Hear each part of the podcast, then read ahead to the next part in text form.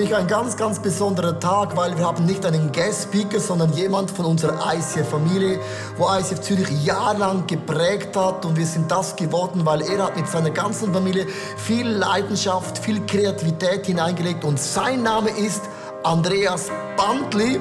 Er ist heute aus Hamburg hierhin geflogen und Andreas, dass du mit deiner Familie nach Hamburg gezogen bist, das ist ein großer Schritt. Und irgendwie hat Gott euch ein Herz gegeben für diese Region. Und wie die Church angefangen hat in Hamburg, sensationell, man hört Geschichten von Wundern, von Bekehrungen. Eure Church wächst von Woche zu Woche, man kann sagen von Monat zu Monat. Und du bist für mich ein Top-Top-Speaker, ein Top-Top-Freund. Und du bist bis heute noch in meinem Small Group Chat drin. Bis heute noch. Warum weiß ich auch nicht, aber du bist noch drin. Das heißt, du gehörst zu unserer Familie. ICF Zürich, lass uns aufstehen und Andreas Bantli mit einem großen Applaus begrüßen auf unserer Stage. Come on Church, Applaus für Andreas the Pantli from ICF Hamburg. Merci, merci, Thank you, thank you. Danke. It's good to be back. Es ist schön wieder die High zu sein. Nicht mehr, nicht mehr wirklich, wirklich die High. Unser Herz hat müssen zügeln, aber es ist jetzt halt so, wie wenn man zum Mami heimkommt. Wie wenn du ausgezogen bist von Heim und jetzt kommst du zum ersten Mal nach einem Jahr Wegeleben wieder zurück zur Mami. So fühlt es sich jetzt an. Danke für eure Unterstützung, für eure Gebet, für eure Ermutigungen auch über Instagram und Social Media. Wir fühlen uns mega, mega treit und auch verbunden und ähm, wissen das wirklich von Herzen zu schätzen. Andreas, ich muss dich crashen. Wir haben so viel Material gefunden im Archiv. Und etwas haben wir gefunden, das speziell zu dieser Serie passt. Können wir bitte das Mikrofon haben? Jetzt musst du daran glauben. Das heißt, du kannst mir das Mikrofon geben und du musst einfach schauen, dann hinten siehst, was kommt und dann einfach mitmachen, oder? Du bist so spontan, das weiß ich. Okay, Clip ab.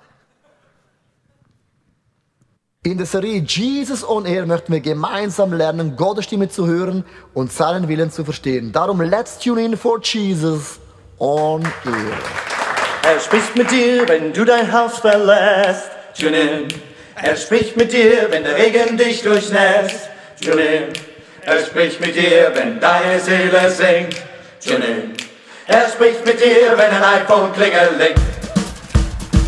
Er spricht mit dir, wenn du am Ende bist.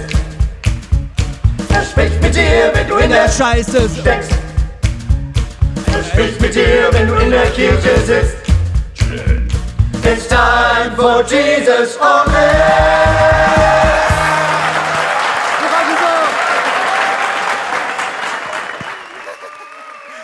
Haben wir müssen bringen, Andreas. Viel Spaß beim Predigen. Danke, danke. Ist das richtig? Ist richtig? Okay. Ah, man.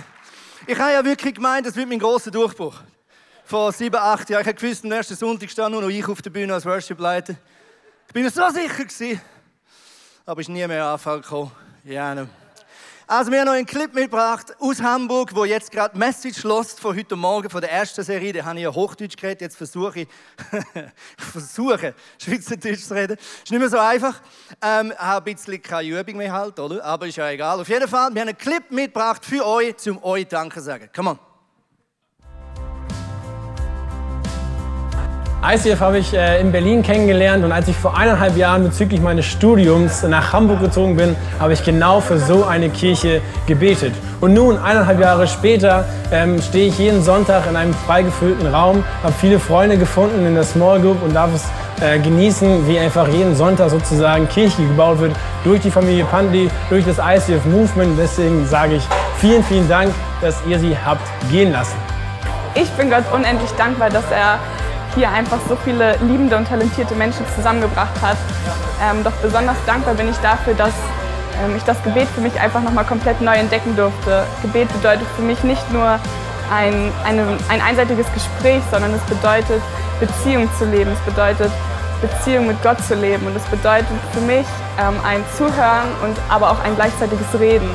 Und ich bin unendlich dankbar, dass ICF Zürich einfach Pantlis hierher geschickt haben, um, um einfach Menschen zusammenzubringen, um, um Kirche hier in Hamburg zu bauen.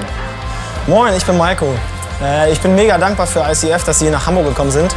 Und ich darf hier in ICF eine Gemeinde entdecken, die meine Sprache spricht, in der ich mich komplett ausleben kann, in der ich nicht ausgebremst werde, in der ich meinen Glauben neu entdecke und wo ich merke, ich nehme Sachen für die Woche mit und ich habe Bock, mich selber um Sachen zu kümmern und selber auch neue Dingen zu entdecken. Und dafür bin ich mega dankbar und ich bin auch derbe dankbar dafür, dass ICF von sich nicht sagt, sie ist die eine Kirche, sondern sie sieht sich einfach als Teil des großen Puzzles von vielen, vielen Kirchen, die dazu beitragen, Reich Gottes zu bauen. Und ich bin einfach dankbar dafür, dass ich hier Teil davon sein kann, dass ich Gott hier erleben darf und dass einfach die Gemeinde ist, die meine Sprache spricht, wo ich so sein kann, wie ich bin. Hey, ähm, ich heiße Nathan, ich bin 18 Jahre alt und ich bin seit einem halben Jahr im ICF Hamburg. Ähm, und ich hatte ein sehr schweres Jahr hinter mir, wo ich auch sehr weit von Jesus weggekommen bin. Aber als ich dann gehört habe, dass es hier ein Startup gibt, ähm, war das die Möglichkeit für mich, wirklich mein Leben nochmal voll für Jesus zu geben. Und ähm, ich spiele auch wieder in der Band und ich habe voll meine Leidenschaft wieder für Jesus gefunden.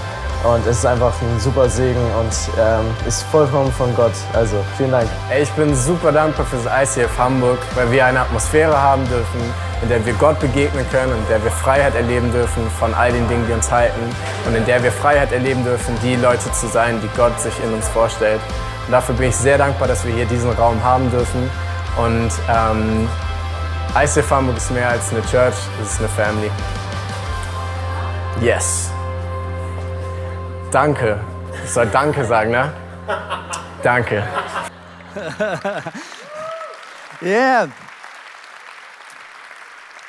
Das Thema von heute, wie kann ich die Stimme von Gott erkennen? Und ich muss echt sagen, es ist ein rechter Druck im Raum. Erst redet der Leo über das Thema, dann der Nick, dann kommt noch der Dr. Johannes Hartl. Und dann schaust du all die Podcasts durch und schaust all die Messages einzeln zu und hast gedacht, was soll jetzt ich noch schwätzen? Oder? Schön ist ja, wir können jetzt einfach zusammen beten, dass dem Heiligen Geist nicht etwas Gescheites einfällt. Ist gut? Jesus, ich danke dir, dass du da bist. Wir machen unsere Herzen auf, unser, unser, äh, unsere Ohren auf und auch unseren Alltag auf für dich und erwarten, dass du dort reinredest mit Kraft, mit Veränderung und mit Liebe. Amen. Die meistgestellte Frage, glaube ich, der Kille ist, wie kann ich den Willen von Gott erkennen? Oder anders, wie kann ich die Stimme von Gott erkennen? Das ist so ein dauerbrennender Thema. Als ich nur schon in Hamburg die Leute gehört habe, dass ich über das Thema wieder rede, haben alle gesagt, oh, das ist so ein gutes Thema. Ja, wenn es darum geht, ah, zu wissen, was gut ist, ob man A oder B oder C sollen machen, ich glaube, dann alle sehnen wir uns unlimitiert nach dem Reden von Gott. Stimmt's? Ja, dann, oh, welche Partner, welche Partnerin, welchen Beruf, welches Haus sollen wir kaufen, welche Fortbildung, welche Aktien und so weiter, wo in die Ferien, all diese Fragen, wo man so gerne jemanden hätte, der einfach die Zukunft schon kennt und mehr weiß als mir und mehr sieht als mir. Dort lieben wir die Stimme von Gott. Stimmt's? Yes. Ich glaube, wenn wir nur schon das Wort erkennen, ein bisschen meditieren, dann wird es sehr interessant. Ich möchte einen Vers nochmal lesen, wo, glaube ich, schon früher in dieser Serie gelesen wurde. Da heißt es, Johannes 10, Vers 3, die Schafe erkennen seine Stimme. Er ruft die, die ihm gehören, einzeln beim Namen und führt sie ins Freie. Ich möchte ein paar Wörter highlighten. Einmal das Wort erkennen. Er ruft einzeln beim Namen und Freie. Genau die Wörter sind unglaublich wichtig. Erstens, Gott ist der, der ruft. Wenn es um Kommunikation geht zwischen dir und Gott, ist Gott der Anfang, nicht du. Es ist, wir haben den Gott im Himmel, wo nach dir ruft. Zweitens, er ruft dich einzeln beim Namen. Was das für mich heißt, ist, Gott hat eine individuelle Beziehung mit dir und die ist nicht gleich wie die links von dir und die rechts von dir. Okay, Gott sagt da, ich kann jedes von meinen Schafen beim Namen. Das heißt, du hast eine eigene, individuelle Beziehung mit Gott. Und drittens, Gottes Kommunikation hat immer das Ziel, dich in die Freiheit zu führen. Wenn Gott mit dir redet, ist es nie einengen, ist es nie bedrücken. Gott möchte dich nicht kaputt machen, Gott möchte dich nicht einschränken, sondern Gottes Wort hat immer das Ziel, dass du freier wirst, dass du befähigt wirst. Und viertens, wenn wir das Wort erkennen, miteinander anschauen, dann sehen wir, wir haben das Er und wir haben das Kennen. Und es geht letztlich in der Kommunikation mit Gott immer um das, dass wir ihn, Schrägstrich Gott, immer besser kennen. Kommunikation hat nicht zum Ziel, dass Gott irgendwie dir seine tägliche äh, Befehls durchgehen, sondern Kommunikation zwischen dir und Gott hat zum Ziel, dass du Gott besser kannst. Und so wie du deinen Partner oder deine Partnerin nur besser lernst kennen, wenn du mit ihr oder ihm schwätzt, genauso ist Kommunikation unglaublich wichtig, dass du ihn besser kennenlernst. Und wenn du nicht mit ihm kommunizierst, dann wirst du ihn nicht besonders gut kennen. Und andersrum funktioniert das Prinzip aber genau gleich. umso mehr du ihn kannst, umso mehr erkannst du ausreden. Umso mehr du seine Stimme kannst, umso mehr du weißt, wie er ist, umso genauer und schneller wirst du in dem hektischen Alltag Gottes Rede erkennen. Ich möchte miteinander ein paar Punkte durchgehen. Ich versuche heute maximal in der Praxis zu bleiben, ganz praktisch mit euch zu überlegen, wie kann ich Gottes Rede in meinem Leben erleben. Erstens, Gott verschafft sich Gehör in meiner Geschichte. Gott verschafft sich Gehör in meiner Geschichte. Dietrich Bonhoeffer hat mal gesagt, wir kennen nur das letzte Ziel und den nächsten Schritt, Gott kennt aber den ganzen Weg. Die Bibel sagt, Gott ist der Gott, wo uns langt. Gott ist der Gott, wo unser Leben aus dem Unsichtbaren dirigiert. Mit Eleganz, mit Sorgfalt, mit Brillanz. Alle von uns und viele von uns sagen, ich glaube, dass mein mein Weg, wo Gott mit mir bisher gegangen ist, nicht einfach Zufall ist, sondern dass dort ein Schöpfer dahinter ist, der sich genau überlegt, was muss ich tun, was muss ich machen mit Andreas oder wem auch immer, dass er für das vorbereitet wird, was in der Zukunft auf ihn wartet. Und das genau ist für uns so ein bisschen vielleicht der Rückspiegel. Wenn du zurückschaust, dann ist das wie wenn du in den Rückspiegel schaust von deinem Leben. Du sagst, Gott, was hast du bisher gemacht in meinem Leben? Welche Ups und Downs hast du bisher zulassen, um mich auf das vorzubereiten, was du in der Zukunft für mich bereit hast? Gott schreibt eine Geschichte mit guten und auch mit schwierigen Momenten. Gott lädt Highlights zu und Lowlights, wie der Simon vorhin gesagt hat, um uns vorzubereiten auf das, was morgen und übermorgen sein Wille ist. Die Leute haben mich, ich weiß nicht wie oft schon gefragt, wie habt ihr gewusst, dass ihr müsst auf Hamburg gehen? Wann hat Gott euch genau berufen, eine Kirche zu gründen? Und ganz ehrlich, die Frage ist immer ein bisschen unangenehm, weil ich muss dann immer leider zugeben, dass es nicht so genau war. Gott ist nicht gekommen und hat gesagt, liebe Pantlis, ab nach Hamburg Kirche gründen. Manchmal macht Gott das, aber ehrlich gesagt, unsere Entscheidung ist viel mehr als in der Rückspiegel gewesen dass wir uns haben müssen fragen, Gott, wie hast du, was hast du bisher gemacht und wo in dem drin ist das schöpferische Design, was uns vorbereitet für das, was du hast. Und natürlich hat Gott auch durch Propheten geredet. Wir haben in der letzten Konferenz vor zwei Jahren ähm, einen Marker, der auf uns zugekommen ist. Und er hat gesagt, ich sehe euch auf so einem flachen Land stehen. Es sieht so aus wie in Kanada. Und ich dachte, oh, Kanada ist noch geil. Aber er hat Norddeutschland gemeint, haben wir dann aber noch nicht gewusst. Und die Prophetie ist uns erst wieder eingefallen, nachdem wir schon entschieden haben. Plötzlich sagen meine Frau, hey, warte, Moment mal. Das war doch der Mann auf der Conference, der gesagt hat, auf einem flachen, großen Land. Und wir, krass.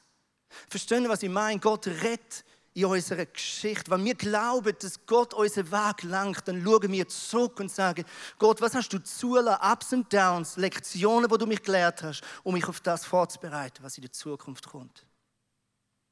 Ist dir schon mal aufgefallen, dass der König David, wo er noch nicht König war, besser gesagt der Hirt David, keinen Befehl von Gott hat, dass er den Goliath töten soll?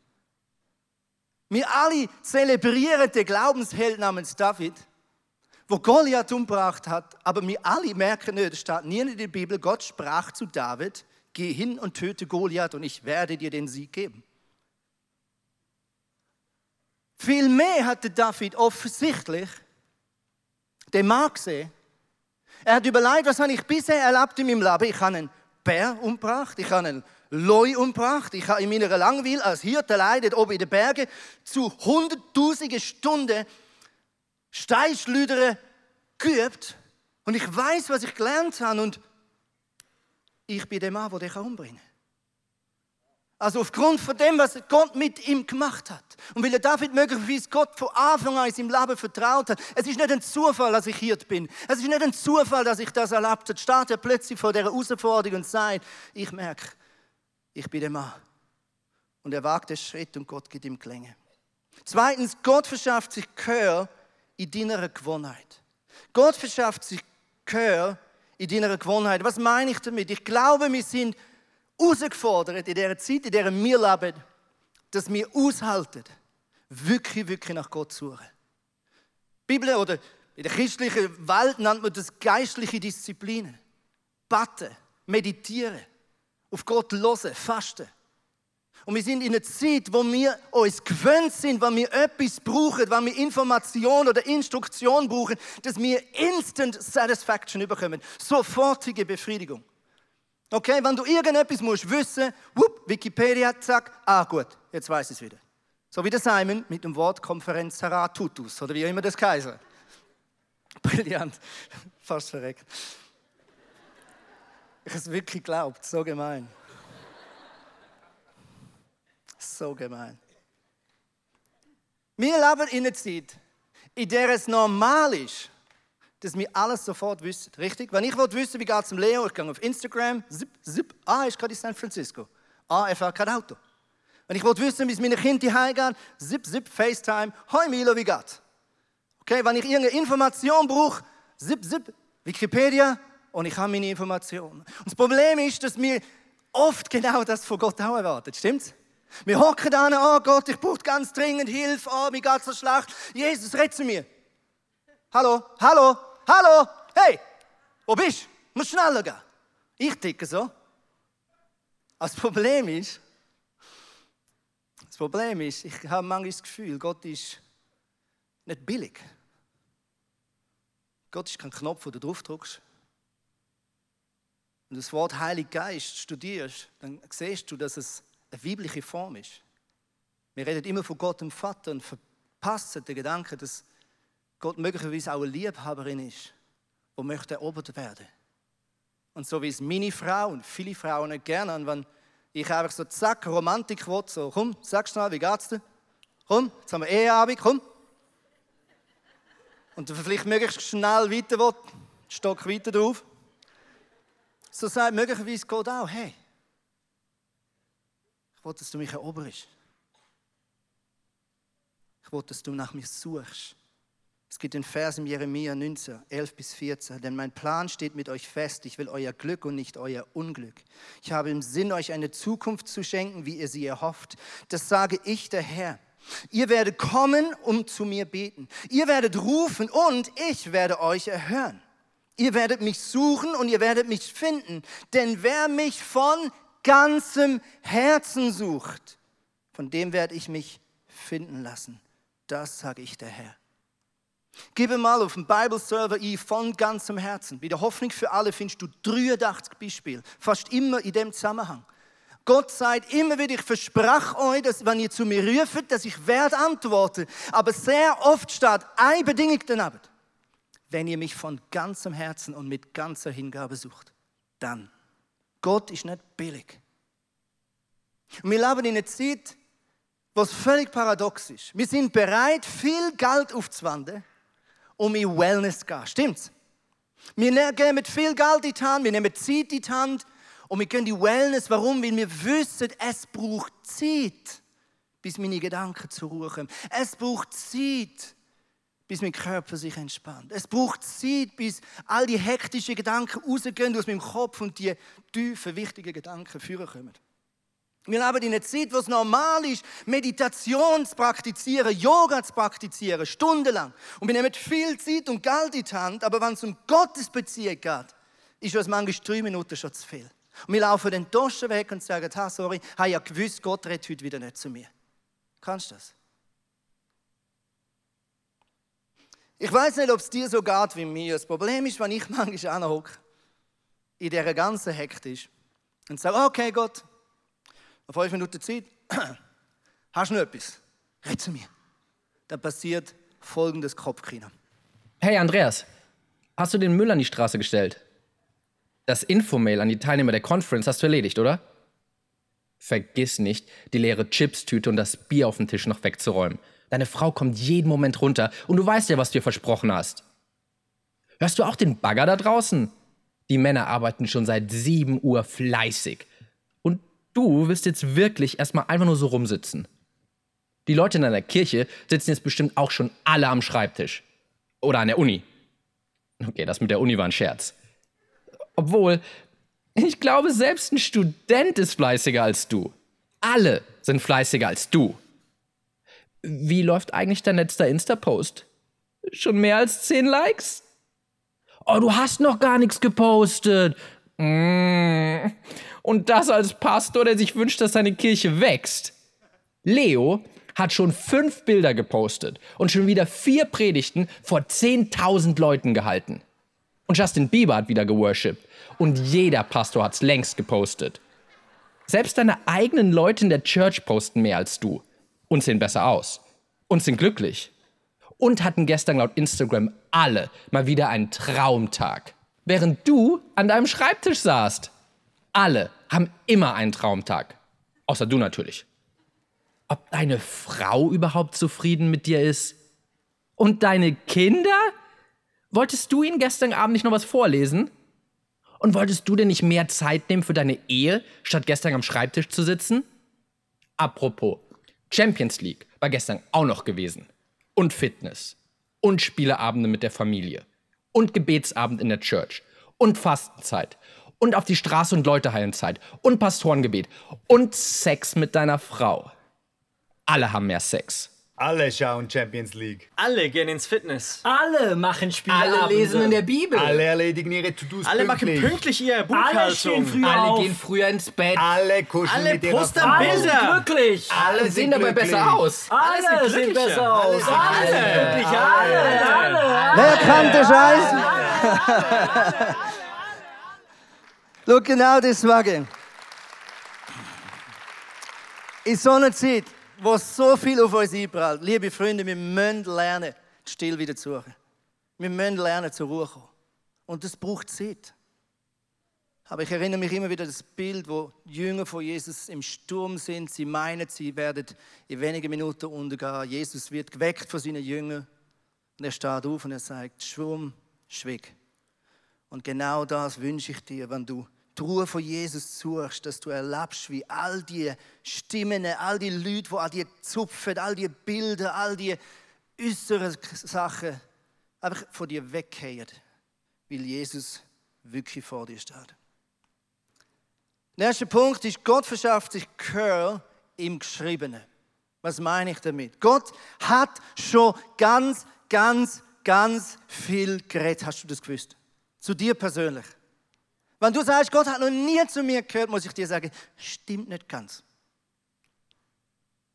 Da haben wir so ein kleines Buch mit ein paar wenigen Seiten. Huch, gar nicht so wenig.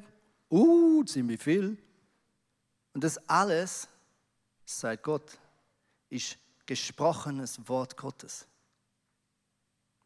Und ich glaube, das ist etwas, wenn wir über Gottes Stimme reden, dürfen wir etwas nicht verpassen, liebe Freunde. Gott hat schon ganz viel gesagt.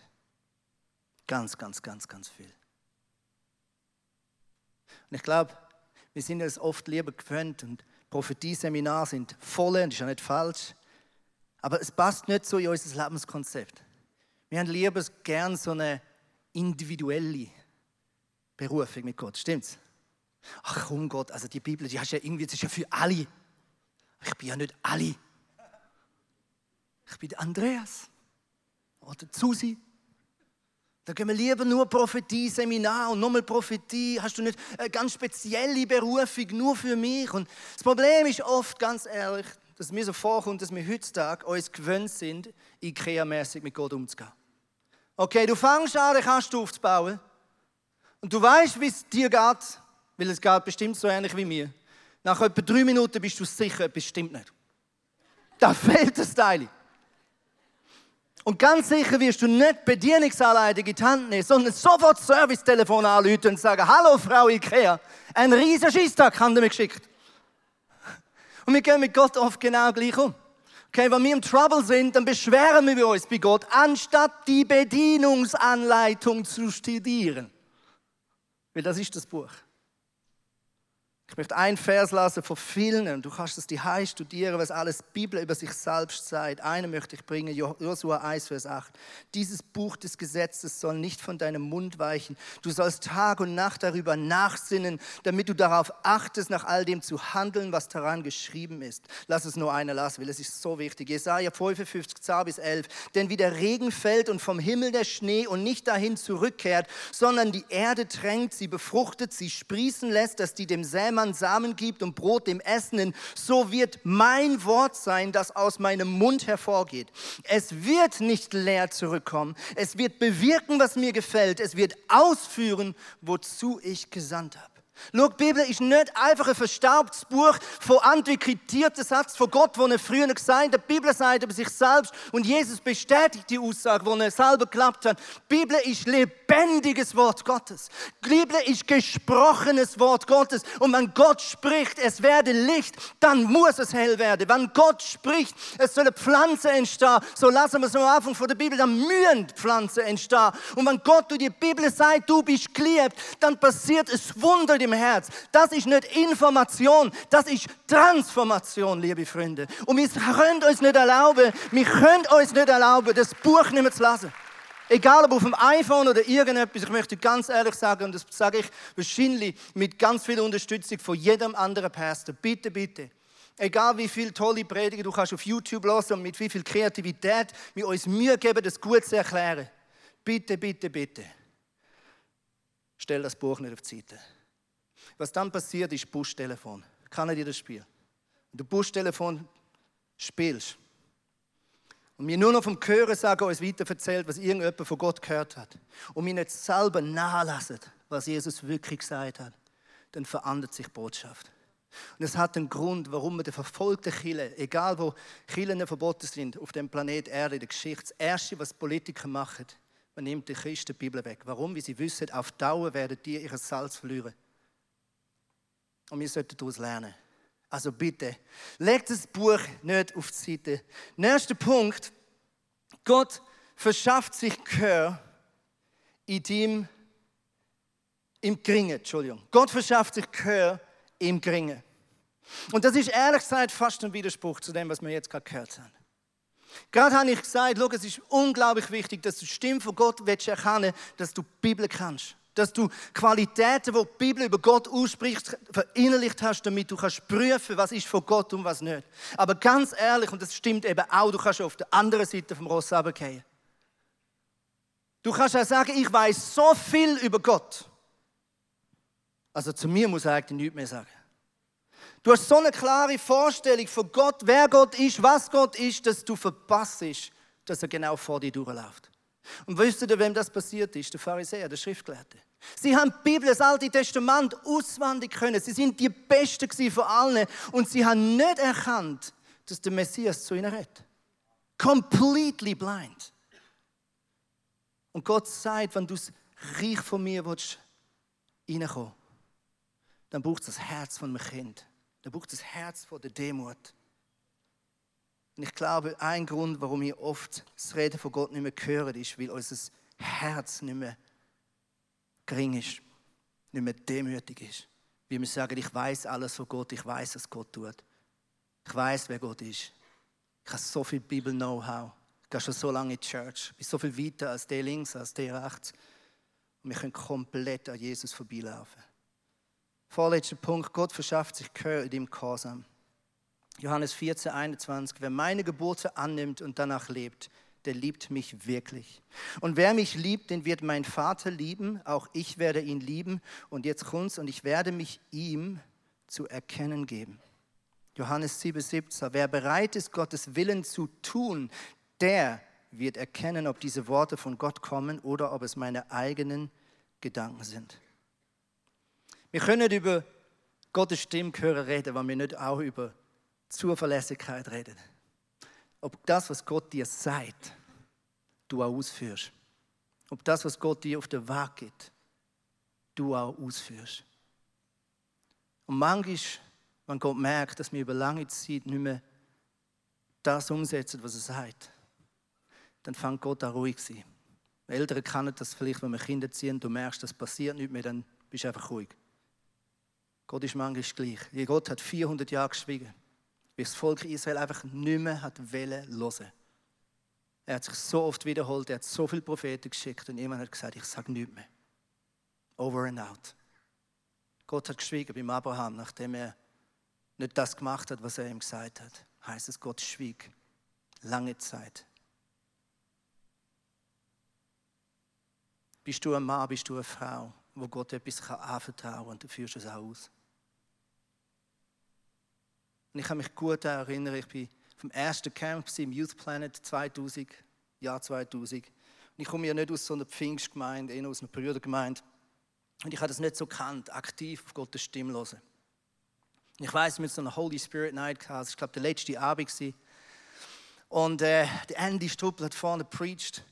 Und wir haben angefangen auf Gott zu hören. Und ich habe gesagt, okay Gott, ich wage den Schritt, sag mir etwas. Und ich habe gelost und plötzlich sehe ich vor meinem inneren Auge, wie ich aus dem Saal rauslaufe. Wir sind auf so einem großen Camp gelandet, Womakü, für die, die das noch kennen.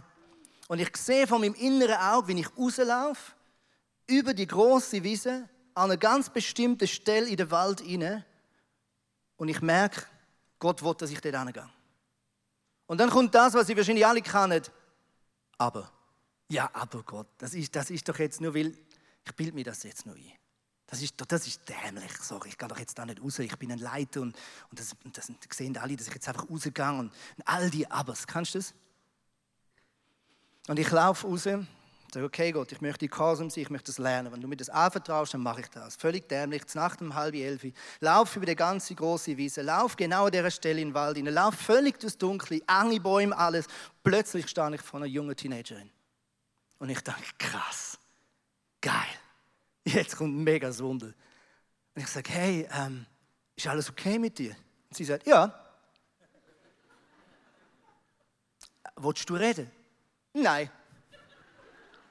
Ja, also einfach, dass du weißt, ich habe gerade das Bild gehabt, ich habe gemerkt, ich soll da rauslaufen. Ich bin genau der, ich habe dich jetzt nicht gesucht, sondern es ist für mich wie ein Wunder. Ich glaube wirklich, Gott schickt mich. Kann ich irgendetwas für dich tun? Nein. Ich möchte allein sein. Und ich bin wieder gegangen. Und ich hatte nochmal so ein Erlebnis, gehabt, wo ich auch mega das Gefühl hatte, okay, ich glaube wirklich, das ist der Moment, ich bin angegangen, ich habe das Gefühl, ich soll einen Teenager ermutigen. Nach so einem langen Auf- und Abbau. Und ich bin angegangen und er hat mich nicht gekannt. Und ich sage, hey, kannst du mir nicht etwas sagen? Ich habe mega das Gefühl, Gott möchte dir sagen, dass er stolz auf dich ist. Und er schaut mich so an, so. Lauft weg. Und das Krasse ist, in dem Moment, ich bin wirklich einerseits enttäuscht gewesen, aber ich habe gemerkt, wie Gott mich angrenzt. Und gesagt, jetzt ist die Frage, gehst du auf, rührst du es wieder an oder hebst du durch? Rückwirkend kann ich sagen, ich glaube, es sind die Prüfungen gewesen, die dazu geführt haben, dass Gott mir später immer mehr so Erlebnisse gegeben hat, wo ich etwas auf dem Herzen habe und etwas spüre und ich spreche es aus. Nicht immer logischerweise, aber manchmal. Und bam, es trifft voll ins Schwarze. Gott rettet durch deinen Gehorsam. Letzter Punkt. Gott redet auch in deine oder durch deine Frage. Gott redet durch deine Frage. Ich glaube, wir haben manchmal ein großes Kommunikationsproblem. Ich weiß nicht, wie du battest, aber ich bin mir meistens gewöhnt, ich sage, hallo Gott, dann erzähle ich kurz und dann warte ich. Oder kommt nicht. Und manchmal habe ich das Gefühl, dass Gott mich angrenzt und sagt, ja, was willst du denn wissen? Du hast ja gar keine Frage gestellt. Ich kann schon einfach irgendetwas erzählen. Aber wenn wir uns daran erinnern, was wir am Anfang angeschaut haben, dass Gott ein Beziehungsmensch ist, dass Gott sich nach einer Beziehung mit dir sehnt. Warum ist es so schwierig, uns vorzustellen, dass Gott einfach sagt, was beschäftigt dich? Was hast du wirklich auf dem Herz? Gott lässt manchmal Leid zu in unserem Leben. Gott lässt manchmal Rückschläge in unserem Leben zu, damit wir uns ihm wieder zuwenden. Wir sehen das im ganzen Alten Testament. Gott hat das Volk Israel gesegnet, sie hat es belohnt, sie haben nach ihm gefragt. Und kaum ist der Sagen gekommen, ist der Sagen zum Fluch geworden. Warum? Wie sie gesagt haben, wir brauchen Gott nicht mehr. Und Gott hat fast keine andere Wahl, als zu sagen, okay, dann kann ich dich nicht mehr länger segnen, weil dass du dich von mir abwandest, dass du nicht mehr nach mich suchst, dass du mich nicht mehr brauchst, das ist nicht gut, weil wir haben uns entschieden für eine Beziehung und du hast Ja dazu gesagt. Und manchmal lädt Gott Leid zu, Fragen zu, Zweifel zu, nicht damit wir von Gott davonlaufen, sondern damit wir wieder zu ihm gehen. Und es ist genau wie der Ehe. Schau, du hast immer die Möglichkeit, mit Konflikt unterschiedlich umzugehen. Du kannst einen Konflikt dazu nutzen, dich zu distanzieren. Oder du kannst einen Konflikt nutzen, um dich wieder zu verbinden. Um dich wieder neu zu verstehen. Ich glaube, Gott wünscht sich von mündigen Männern und Frauen, dass sie Konflikte, die wir haben mit Gott, dass wir sie nutzen, uns wieder mit Gott zu verbinden. Und deswegen frage ich dich heute Morgen, was ist deine tiefste Frage? Wenn du nur eine Frage darfst stellen, jetzt direkt ins Gesicht von Gott, was würdest du fragen? Wir haben eigentlich nicht vor, die Geschichte zu erzählen, aber Tina und ich haben beide den Eindruck gehabt, dass wir es doch machen sollen. Und ich möchte mit dem enden. Wir haben letzten Sommer uns mega gefreut und uns gewünscht, nochmal ein Kind bekommen. Und Tina ist schwanger geworden und wir haben es mega einfach gefeiert und gesagt, crazy, nochmal ein Kind, ein drittes Bandlekind. Und äh, die Schwangerschaft ist gut verlaufen. Test 1, Test 2, wir haben gewartet, dritter Monat vorbei. Man fängt an darüber reden, man fängt an planen, man fängt an überlegen, welches Zimmer, ihr kennt das vielleicht. Und im sechsten Monat, normale Untersuchung, Tina ist beim Arzt, schaut der Arzt auf den Ultraschall und sagt, das Herz schlägt nicht mehr. Wir sind ins Spital, wir haben das Kind tot oder meine Frau hat es tot auf die Welt gebracht. Und es war Herz. Und es ist scheiße. Es ist schmerzhaft und wir verstehen Gott nicht. Wir verstehen vieles jetzt noch nicht. Aber der Kampf und die Herausforderung ist, zieht mich das weg von Jesus oder zieht mich das an zu Jesus? Stärkt das mein Vertrauen oder schwächt das mein Vertrauen? Und wir haben uns entschieden, als die ganze Familie, zu sagen, Gott, wir vertrauen dir. Wir brauchen nicht eine Erklärung, wir brauchen nicht eine Begründung. Du bist souverän, du weißt, was du tust. Du hast deine Gründe. Wir überlegen nicht, was wir falsch gemacht haben. Wir überlegen nicht, wer etwas falsch gemacht hat. Wir geben es einfach in deine Hand. Was ist deine Frage? Was ist vielleicht dein Kampf, dein Schmerz? Lass nicht zu, dass der Schmerz sich wegtreibt von Gott.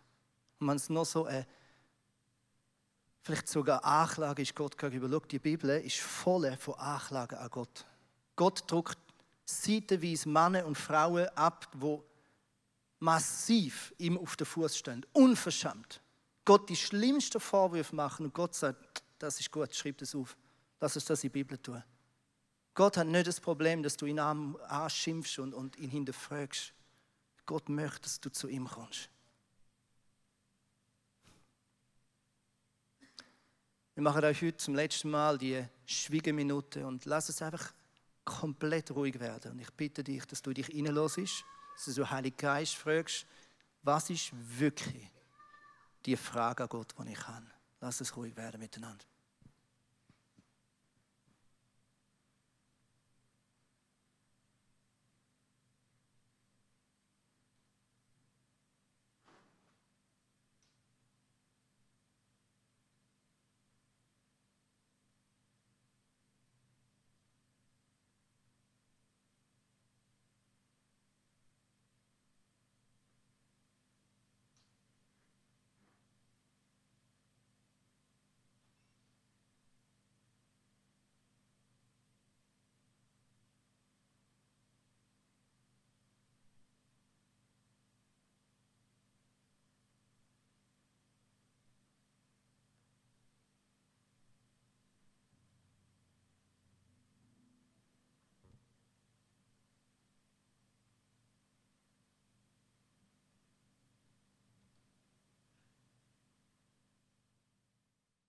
Mein neuestes Buch befasst sich mit Jakobs Geschichte.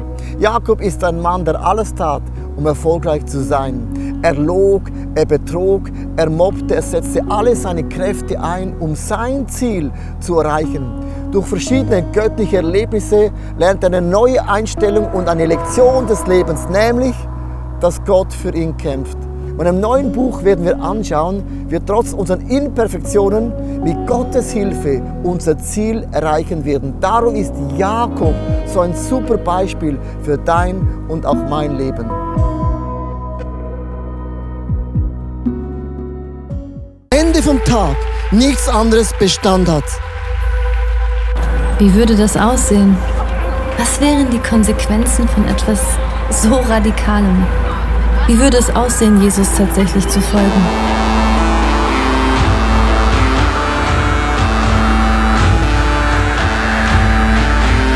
Freundschaften können zerbrechen, Karriere vergehen und am Ende wird Reichtum wertlos. Er weckt einen Durst für Wahrheit, Mitgefühl und Liebe, den nichts auf dieser Welt jemals löschen kann. Worauf können wir also wirklich unser Leben, unsere Hoffnung bauen? Es gibt nur die einzige Sache. Wenn alles gesagt und getan ist, er allein ist unser Fels, unsere Mitte und unser Fundament.